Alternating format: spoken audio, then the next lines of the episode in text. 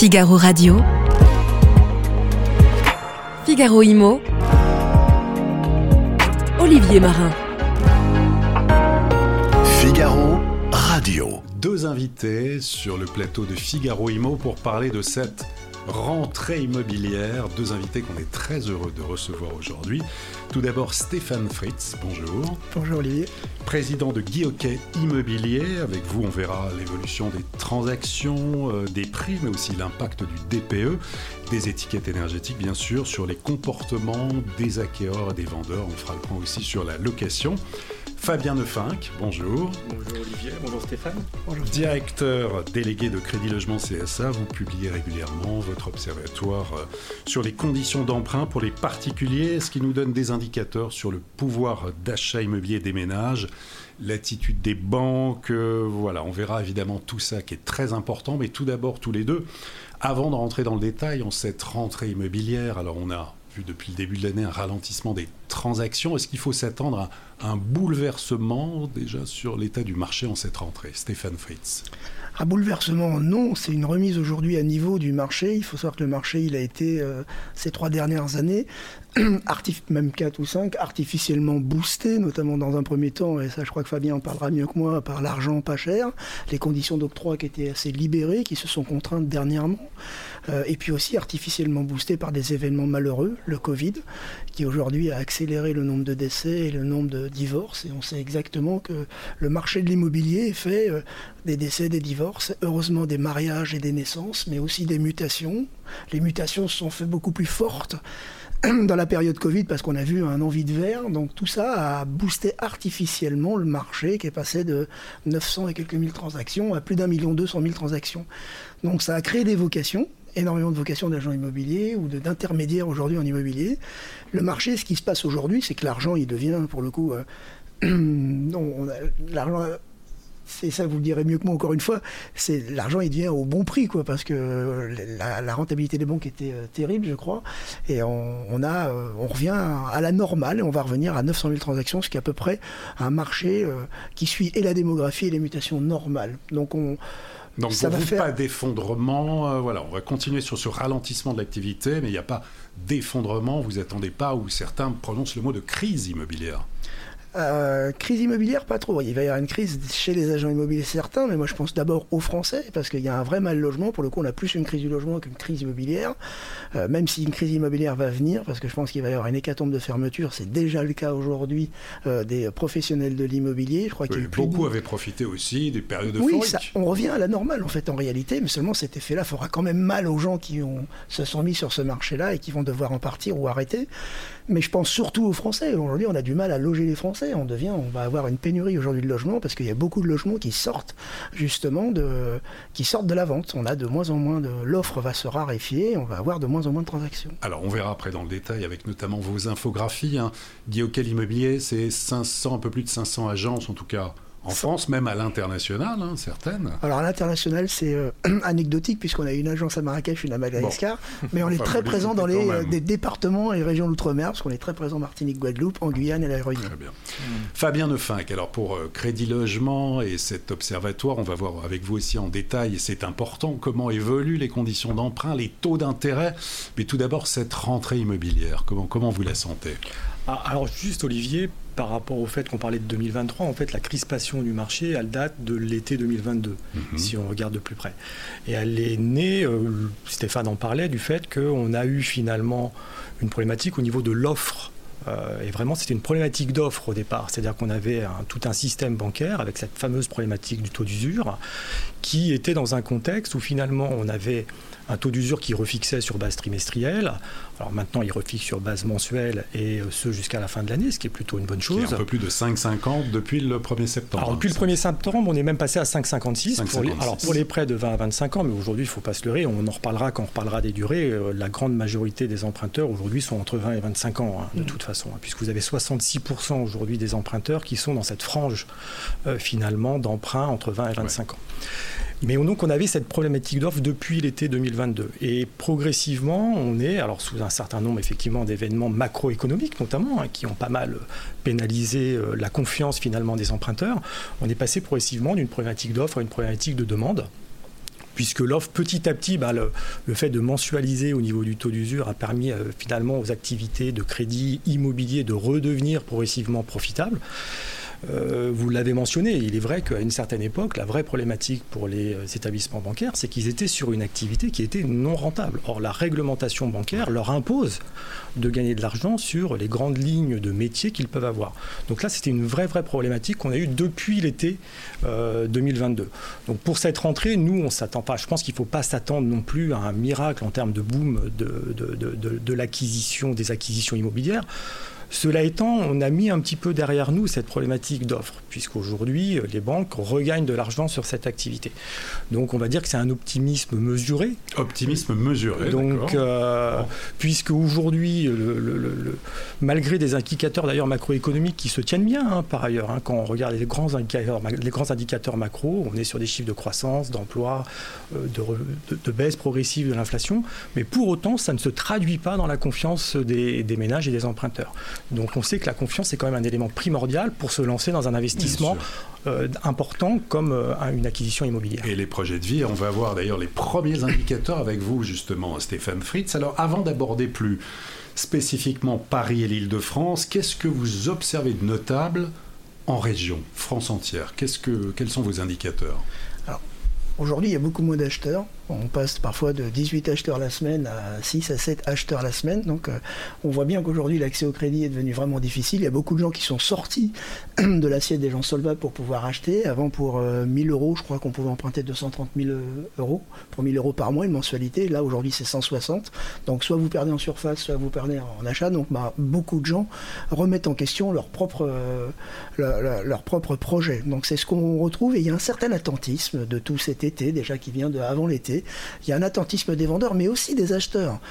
non pas qu'ils veulent faire des affaires et qu'ils attendent que ça baisse, ils veulent pas faire de mauvaises affaires. Un acheteur, il veut surtout ne pas faire une mauvaise affaire. Et donc, dans les informations croisées euh, qui arrivent de tous les côtés, ils disent il faut qu'on attende que ça baisse. Donc, il y a un attentisme qui aujourd'hui a, gelé un peu euh, les, transactions depuis ces trois ou quatre derniers mois. Euh, j'imagine un bouchon qui va se défaire avec une petite embellie pour un ou deux mois, mais ensuite ça va revenir à un équilibre qui est plus de l'ordre, encore une fois, qu'on peut ramener au moins, mais euh, qui est plus de l'ordre de 900 à 950 000 transactions annuelles plutôt que euh, million de. Donc là, on parle de moins 15. Je sais que j'ai entendu d'autres confrères parler de moins 15, mais on a des moins 15% au niveau des, transactions. Des volumes de transactions. mais on, remarque des moins 25, moins 30 dans certaines régions. Donc, euh, et puis après, le, et en termes de prix, il n'y a pas de décrochage, il n'y a pas de région. Selon vos agences, si, lesquelles C'est pas, alors c'est pas complètement vrai. c'est pas vrai au national. On ne sent pas de décrochage du tout au national, puisqu'aujourd'hui c'est boosté aussi par la côte, qu'elle soit Atlantique ou Méditerranée, Paris, Paris qui décroche pas, qui fait un moins 1, moins 2 à peine euh, aujourd'hui. Donc euh, il y a aussi des, des, régions qui sont encore avec des progressions à deux chiffres versus bah, l'an dernier. Lesquelles? Bah, Nice, Antibes, euh, c'est des régions qui aujourd'hui viennent booster le marché, en tout cas PACA ou Alpes-Provence-Côte d'Azur. Et, on... et après, par contre, il y a des villes comme Bordeaux ou des villes comme Poitiers, des villes qui ont, eu des embellies après l'après-Covid, hein, qui ont eu des embellies, qui ont eu des. Bordeaux, je crois que c'était 17, 17% euh, euh, au, démarrage de la, au démarrage de la LGV. toujours en tête des villes où il fallait investir, enfin toujours. Que ça décroche, ça devient presque un peu normal. Aujourd'hui, l'achat immobilier, c'est pas fait euh, pour faire une plus-value, c'est fait pour une capitalisation à l'origine. Voilà.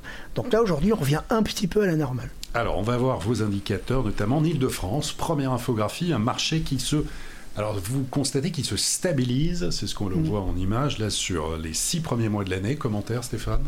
Bah, les maisons, elles tirent toujours leur épingle du jeu. Je pense que c'est l'après-Covid. Je pense que c'est quelque chose qui est extrêmement marqué chez les gens. Les deux mois de confinement ont marqué, et puis pour le coup assez durablement, parce qu'on voit que les maisons, elles tirent toujours leur épingle du jeu. On a un moins, moins 2, puisque ça, ce sont des chiffres qui euh, datent de, fin juin, qui étaient en premier semestre versus premier semestre 2022. Là, on constate à fin août euh, un petit décrochage de Paris de moins 1, moins 2. Mais on reste quand même toujours à 12 000 12 000 ou 12 400 euros du mètre carré en moyenne. Avec la première couronne aussi qui marque le pas au premier semestre. Oui, qui reste quand même malgré tout élevé, mais on voit bien que de toute façon c'est le bon qu'ont fait les Parisiens euh, au moment de la période Covid pour pouvoir avoir un peu... Euh, mm. C'est ce qui a boosté aussi euh, artificiellement les, les prix dans cette période-là où on a vu les gens passer de appartement troisième étage à maison avec un petit jardin. Quoi, Et vous avez un, classement des départements avec les prix en Ile-de-France, donc on passe, selon vous, hein, selon l'agence, enfin les réseaux d'agences Guy de 12 000 euros par mètre carré en moyenne à Paris, jusqu'à 3 000 euros par mètre carré en moyenne en Seine-et-Marne, avec des écarts importants. Alors, des écarts importants. Paris, là, c'est pas plus 1,4, c'est moins 1, puisque au mois d'août, c'est moins 1. Ces chiffres-là sont les premiers semestres versus le premier semestre. Et je le disais, le, le baromètre de Guy Hockey, il a cette particularité de ne pas prendre que nos transactions. On prend les 15 sites, justement, l'intégralité de l'offre. Prix vendu ou prix affiché Non, prix affiché. Prix Après, bien sûr. Le, delta entre prix affiché et prix vendu peut changer demain, mais depuis trois ans, euh, le delta entre prix vendu et prix affiché, vous pouviez de toute façon mettre une, euh, une variable comme ça de moins, moins 2, moins 3, c'est tout ce que vous pourriez mettre. Donc ça reste une tendance. Quelle est la variable justement de, de négociation à peu près ben, elle, est, depuis trois ans, elle est euh, ridicule, voire euh, zéro, euh, notamment dans Paris. si vous n'achetiez pas le bien, moi j'ai eu des lettres de gens qui nous ont dit comment on peut faire parce qu'on avait l'achat cash, c'était 100% des achats cash Paris, hein, achat cash comptant, et on n'a pas eu le bien. Ben, dit oui, vous étiez trois. Mm. Et, le, vendeur a choisi. C'est pas nous. Et le vendeur a choisi, mais vous étiez trois en achat cash. Et euh, sans conditions suspensives. Enfin, c'était, c'était ça, quoi. Donc, euh, le marché aujourd'hui, je pense que les, les, prix affichés, pas les prix vendus, sont des prix réels. En tout cas, de toute façon, une tendance. On va se le dire. Une tendance, c'est les pieds dans le four, la tête dans le frigo. Hein. C'est ça une tendance. Mais ça donne. Donc, aujourd'hui, on n'est pas à moins de 10 000 euros du mètre.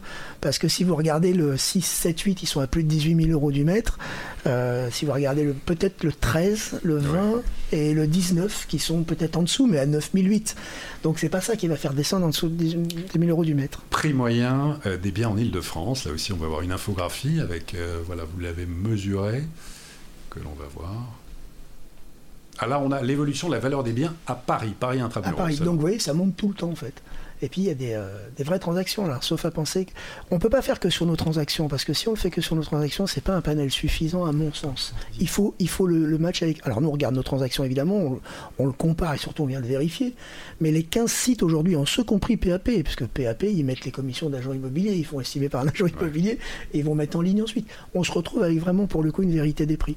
Et puis un indicateur important, c'est tout ce qui concerne la, le DPE, la rénovation énergétique. Et là, 25% des passoires thermiques à Paris, euh, bien classés F et G, euh, moyenne nationale 11%, importance de la valeur verte à Paris plus que jamais. Plus que jamais, l'osmanien. Enfin, la réponse elle est celle-ci. Hein. C'est l'osmanien qui aujourd'hui vient dire que l'importance de la... Aujourd'hui des DPE F et G sont beaucoup plus forts que, que sur les maisons dans les... Euh, dans les périphéries, soit en l'île de France. Donc c'est surtout l'osmanien qui fait la différence et ce qui fait qu'on est 24% aujourd'hui de biens qui sont classés FG. Et qu'est-ce que vous constatez En fait, il y a une prise de conscience là-dessus de l'importance euh, écologique de rénover son bien sur le marché. Au contraire, on le vend? Qu'est-ce que, qu'est-ce que vous, vous observez? Pas tant que ça chez les vendeurs. Ça commence à devenir une question chez les acheteurs. Et, et c'est assez bizarre parce que les lois sont passées les unes derrière les autres et ça n'a pas énervé le marché plus que ça. Euh, donc il y a une prise de conscience, mais qui reste douce malgré tout. On le sent dans les discussions qu'on peut avoir avec nos acheteurs. Les acheteurs sont intéressés par, parce qu'eux, ils partent pour un long crédit et ils savent qu'à un moment donné, les lois vont être plus contraignantes qu'elles ne le sont maintenant dans les annonces. Mais les vendeurs, ils n'ont pas envie de baisser. Quoi. Après, c'est compréhensible. Hein. C'est c'est toujours plus facile de, lever que de baisser, bah, de monter le prix que de baisser, normal. La transition, elle est toute trouvée. Hein, pour euh, acheter un bien, généralement, il faut passer par la case emprunt. On va voir avec vous, Fabien Neuffinck, directeur délégué Crédit Logement, euh, cette nouvelle donne euh, du marché immobilier, la baisse des prix qui, pas partout, on le voit aussi, elle ne compense pas en tout cas la hausse des taux. Résultat, le pouvoir d'achat immobilier est impacté. Alors, on va voir justement vos infographies. On va commencer au niveau national sur la production de crédit au niveau national. Commentaire. Alors nous, on est vraiment sur les chiffres. Alors, on a en plus l'avantage au niveau de l'observatoire euh, d'être sur les transactions qu'on a reçues la veille. Donc euh, on est vraiment au plus près euh, de ce qui a été décidé au niveau des établissements bancaires au niveau national. Nous, ce qu'on observe, c'est que sur, si on regarde notamment ces chiffres-là, qui sont le niveau trimestriel, donc euh, à fin juillet, donc on regarde les trois derniers mois à fin juillet en glissement par rapport à 12 mois avant, on voit qu'on est sur une baisse de la production. Euh, et d'ailleurs, quand on est en nombre ou en montant, on est finalement sur les mêmes tendances. On est à moins 50% si on synthétise en termes, de, euh, en termes de volume. Donc ce sont effectivement des chiffres qui sont, qui sont très très impactants. Euh, si on était au niveau annuel glissant, on serait pas beaucoup mieux puisqu'on serait à moins 43%. Alors, on serait un petit peu moins, moins, moins négatif, mais on resterait de toute façon sur une tendance, euh, sur une tendance très forte. Et là, on retrouve ce qu'on s'est dit il y a peu de temps, euh, au tout début, c'est que finalement, on a une production de crédit qui s'est tendue euh, à un certain moment et aujourd'hui, on a une problématique au niveau de, la demande. Bien sûr. Vous l'avez très très bien souligné. On a une solvabilité qui se dégrade puisque bah, les taux d'intérêt aujourd'hui augmentent et on n'a pas, comme c'était indiqué par Stéphane, on n'a pas encore de correction sur les prix. Et quand bien même il y a, on pourrait dire qu'il y a correction à certains endroits, elle est de toute façon pas suffisante, pas suffisante. pour compenser la hausse des taux. Et Fabien, c'est ce que l'on va voir d'ailleurs sur le tableau sur l'évolution des taux depuis 2001 en France. Alors voilà, on voit depuis 2001 l'évolution des taux d'intérêt. Alors on est passé aussi là typiquement en juillet 2021, taux moyen sur 20 ans, on était sous la barre des 1%, on était à 0,98. Juillet 2023, toujours sur 20 ans, on est passé à 3,73% juillet 2023. Il y a une brutalité en fait de la, de la remontée des taux d'intérêt par rapport à des prix qui déclinent pour certains doucement. On a été effectivement sur une remontée euh, très rapide euh, des taux d'intérêt. Et on est sur un contexte qui s'est euh, profondément modifié, puisqu'entre-temps, entre finalement décembre 2021 que vous avez cité, ben, on a eu quand même quelques événements majeurs. Ça a été cité par Stéphane. On a eu la crise du Covid, on a eu le conflit ukrainien, on a eu également un retour de l'inflation et du coup des réactions, je veux dire, pour maîtriser l'inflation au niveau de la Banque Centrale Européenne. Ce qui fait que les conditions finalement aujourd'hui y compris de refinancement des établissements bancaires, sont sensiblement durcis par rapport à ce qu'on avait pu observer par le passé. Et donc vous avez, on le voit, une pantification au niveau euh, des taux d'intérêt qui sont, euh, qui, qui, est, euh, on va dire, assez éloquente. Alors ça a des impacts en termes de pouvoir d'achat. Alors justement, pour, pour avoir en tête justement cette évolution de la capacité d'emprunt sur, sur deux ans. Si on, fait, on part de 2021 par rapport à aujourd'hui, euh, sur un ménage qui, qui, souhaitait emprunter. Bah, Quelle si est la perte si, si, je vous prends, le plus simple, c'est toujours prendre par l'exemple, je trouve. si je vous prends un prêt immobilier, par exemple, de 200 000 euros, euh, un prêt immobilier de 200 000 euros, quand vous empruntez à 1% ou quand vous empruntez à 3,80%, bah, c'est une échéance pour un, un ménage qui augmente de 30%. Ça veut dire que votre prêt de 200 000 euros, si vous voulez garder la même échéance par rapport à ce ménage, c'est-à-dire finalement avoir un niveau d'effort qui soit euh, relativement similaire, vous ne pouvez plus emprunter que 155 000 euros. Donc c'est une baisse de plus de 20% au niveau de votre capacité d'emprunt. Et nous, ce qu'on observe à Crédit Logement finalement euh, depuis euh, le début de l'année, on a quelque chose de très important, c'est qu'on a une baisse finalement du montant des opérations. Et ça, c'est très important à souligner. C'est quelque chose de très nouveau parce que dans les années fastes, on va dire, le montant des opérations n'avait de cesse d'augmenter. Mmh. Aujourd'hui, on a des baisses de montant d'opérations, c'est-à-dire que les ménages qui veulent rester finalement euh, acquéreurs, euh, en tout cas rester sur le marché de l'immobilier, eh ben, ils vont acheter moins de mètres carrés, ou alors ils vont aller acheter plutôt en première ou en deuxième couronne, mmh. euh, si on prend Paris comme, comme référence. Des concessions et on fait des réalité économique. Exactement. On fait des choix. Oui, Stéphane. Pour garder les mêmes surfaces. je suis d'accord avec Stéphane. C'est même mieux dit et plus précis. Et, et alors, alors, évidemment, on se demande ces taux d'intérêt, quelles sont les perspectives Est-ce que ça va continuer d'augmenter Les 4%, on parle de 5% en début d'année prochaine? Alors, c'est la vraie question, Olivier. Moi, je pense qu'aujourd'hui, le cycle de hausse des taux d'intérêt, il n'est pas complètement terminé. C'est-à-dire qu'on voit, on était, euh, on le voit, on était, alors là, on est sur les durées, mais on était à 3,80. 3,80. Euh, on peut penser que fin août, début septembre, on est plutôt à 4% dans les, euh, dans les niveaux d'emprunt. Et on voit que les décisions finalement de la Banque Centrale Européenne sont plutôt sur une poursuite, alors qui sera le plus dur est passé on va le dire comme ça, si on veut être un peu optimiste, le plus dur est derrière nous. Mais on aura quand même probablement encore une, voire peut-être deux hausses de taux d'intérêt. Euh, on a restauré la profitabilité au niveau des banques, mais on n'est pas encore à des niveaux de profitabilité, compte tenu également de leur propre coût de ressources, euh, qui est euh, très élevé. Donc, une à deux hausses de taux additionnelles ce ne serait pas, ne serait pas surprenante. Pour arriver donc aux 5%, on voit avec l'exclusion notamment des, des primo-excédents, à moins d'avoir le soutien des parents ou un apport personnel conséquent, euh, c'est de plus en plus difficile d'accéder au marché, euh, Stéphane. Oui, c'est le cas. Les paiements excellents sont déjà plus là. Aujourd'hui, on fait fuir les investisseurs avec euh, toutes les, nouvelles mesures successives. Alors, d'aucunes déjà importantes, il y en a beaucoup qui sont importantes, notamment la rénovation énergétique qui vient aussi plomber la rentabilité des investisseurs, ce dont on a besoin et dont le ministre vient de dire que il voulait d'abord faire confiance aux zinzins. Donc l'annonce, la dernière, du dernier ministère arrivé, le du Logement, M. Vergriette, euh, nous dit pas que ça va bien se passer. On a parlé du crédit. Maintenant, des mesures gouvernementales qui disent qu'aujourd'hui, euh, euh, les investisseurs immobiliers, c'est pas très, pas très important, c'est pas sur eux qu'on va compter. Euh, alors les calculs sont pas bons, Kevin. c'est bien que Gabriel Attal ait dit qu'il allait remettre des maths au, bac. Je pense qu'il faut revoir les calculs aujourd'hui sur la location pour juste parler de ça. Euh, la location. Tension sur l'offre locative, ah bah, notamment. alors chez, pas... typiquement. Ah bah c'est pas une tension, c'est aujourd'hui plus 50% de demande et, moins 30 de mise en location des biens. Donc là, euh, les, prix, ne vont pas baisser. Quoi. Traditionnel vers euh, des locations touristiques saisonnières type mm. Airbnb où c'est moins pénalisant fiscalement. oui, mais après, ils vont, essayer de fiscaliser. Je pense qu'aujourd'hui, le projet du gouvernement, il est uniquement fiscal et économique. Il n'est pas en aucun cas, on n'a pas de projet de vivre ensemble. Donc là, mais les calculs sont pas bons parce que si c'est vouloir, au départ, c'est vouloir faire baisser aujourd'hui euh, le prix de l'immobilier, que ce soit dans la location ou dans la vente, ça ne fonctionne pas parce que si vous enlevez, euh, des biens de la location, puis les gens ne peuvent pas acheter, donc vous revenir vers la location, on a une pression de la demande sur l'offre. Enfin c'est mathématique quoi, les prix vont pas baisser quoi.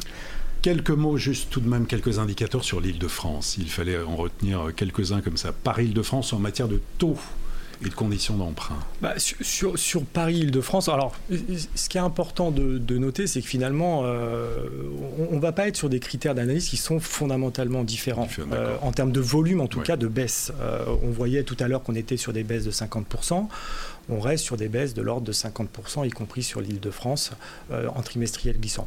Ce qui est assez logique, parce que finalement, euh, l'emprunteur, il a les mêmes contraintes euh, en île de France qu'il peut l'avoir au niveau national.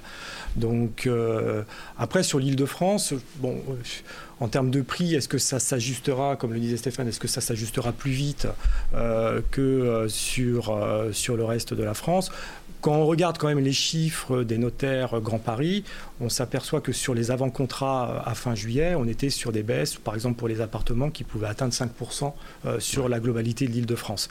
Ce qui n'est pas ce qu'on observe au niveau national. Donc on peut avoir un ajustement un petit peu plus rapide euh, en île de France. Après, au niveau des taux, on voit qu'on est sur des taux qui sont un petit peu plus élevés, mais on se rend compte quand même qu'on est sur des notions assez similaires quelque part entre l'île de France et le niveau national. On n'a pas non plus un grand écart en matière, euh, en matière analytique en tout cas, vous nous dites, sur les taux d'intérêt, ils devraient continuer à progresser. Sur les prix, il va y avoir des disparités selon les régions, selon l'emplacement, selon les secteurs porteurs. Qu'est-ce que vous... Selon les projets j'ai envie de vous dire. En fait, on, demande aujourd'hui aux collaborateurs et aux agences immobilières de, faire le point sur les projets. Les gens qui ont, qui ont le temps d'attendre et qui voulaient faire une plus-value, faire un bon, déjà, euh, vendre alors que vous aviez un crédit à 1% et repartir sur un crédit à 4, euh, la, donne, n'est pas très bonne. Donc je pense qu'il n'y a que les gens qui aujourd'hui ont des projets, euh, des projets fermes, qui n'ont pas trop le choix aussi, qui vont vendre. Donc là, ça s'est crispé dans un temps. Je pense qu'il peut y avoir une embellie sur un ou deux mois avant de revenir à l'équilibre. Mais on conseille à des gens qui ont le temps d'attendre de plus mettre leurs biens en, vente hein, dans l'absolu parce que on va passer de 1 million à 900 000 transactions. Donc c'est c'est pas tant par région que ça va baisser, c'est surtout ceux qui ont besoin de vendre. Parce que quand je vous disais tout à l'heure, 18 euh, acheteurs la semaine, vous passez à 6 ou 7, c'est pas la même. quoi. Hein.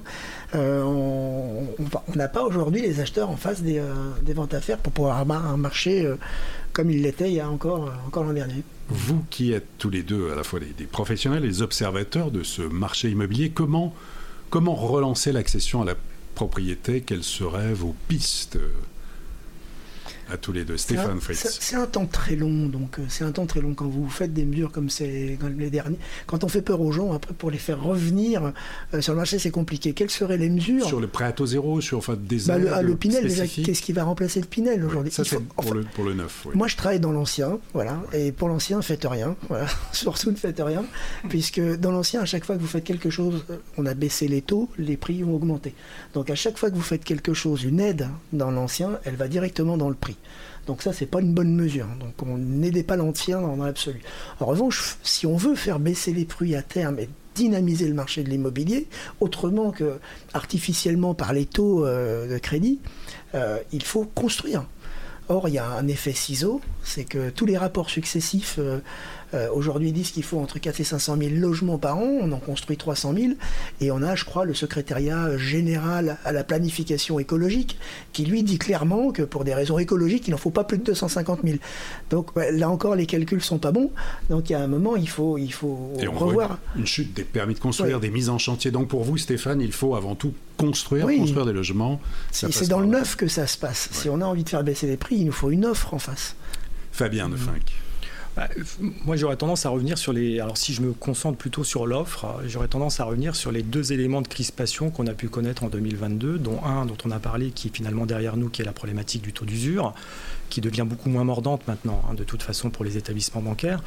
On a eu un deuxième élément de crispation, quand même, qui était le normatif HCSF. Mmh. Euh, sur le normatif HCSF, il faut quand même savoir qu'il a été mis en place, il a été en tout cas discuté à la fin de l'année 2019 dans un contexte qui était radicalement différent à celui qu'on peut observer aujourd'hui. Il faudrait s'adapter, changer. Il faudrait peut-être s'adapter. Alors, beaucoup, beaucoup de professionnels de l'immobilier et d'établissements bancaires, d'ailleurs, en en ont parlé. C'est de se dire que bah, ce, normatif, il avait du sens parce qu'il était euh, établi à un moment où on voyait, alors on parlait de la, de la période très faste du marché de l'immobilier où euh, finalement les taux étaient bas, on arrivait à solvabiliser la demande avec un allongement des durées parce mmh. que on avait encore cette capacité d'allonger les durées. On voit aujourd'hui qu'on est à 250 mois euh, de durée et que ça devient beaucoup plus compliqué de solvabiliser la demande par un allongement des durées pour ne pas dire qu'on ait atteint le, le plafond.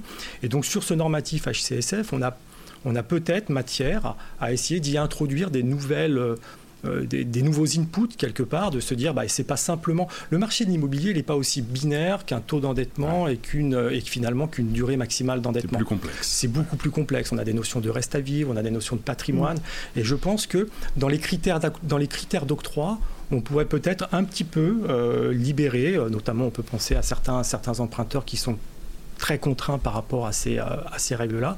Ça peut être un moyen quand même euh, de, relancer un petit peu euh, au niveau de l'accession. Un mot de conclusion. J'apporte juste un, bémol. Alors, je suis d'accord avec Fabien sur le fait que sur les conditions d'octroi, on peut le faire, mais on peut le faire pour les gens aisés. Euh, parce que les conditions d'octroi, elles sont aussi pour faire, pour protéger les ménages les plus faibles. Et si on commence à, faire du 30 ans, du taux variable, on vient mettre en danger, et on l'a vu dans la crise des subprimes, on s'est retrouvé avec des gens qui habitaient dans leur voiture sur les parkings, qui se sont fait saisir leur maison. Pareil un peu en Espagne. Donc aujourd'hui, les conditions d'octroi, elles viennent pour protéger les ménages les plus faibles.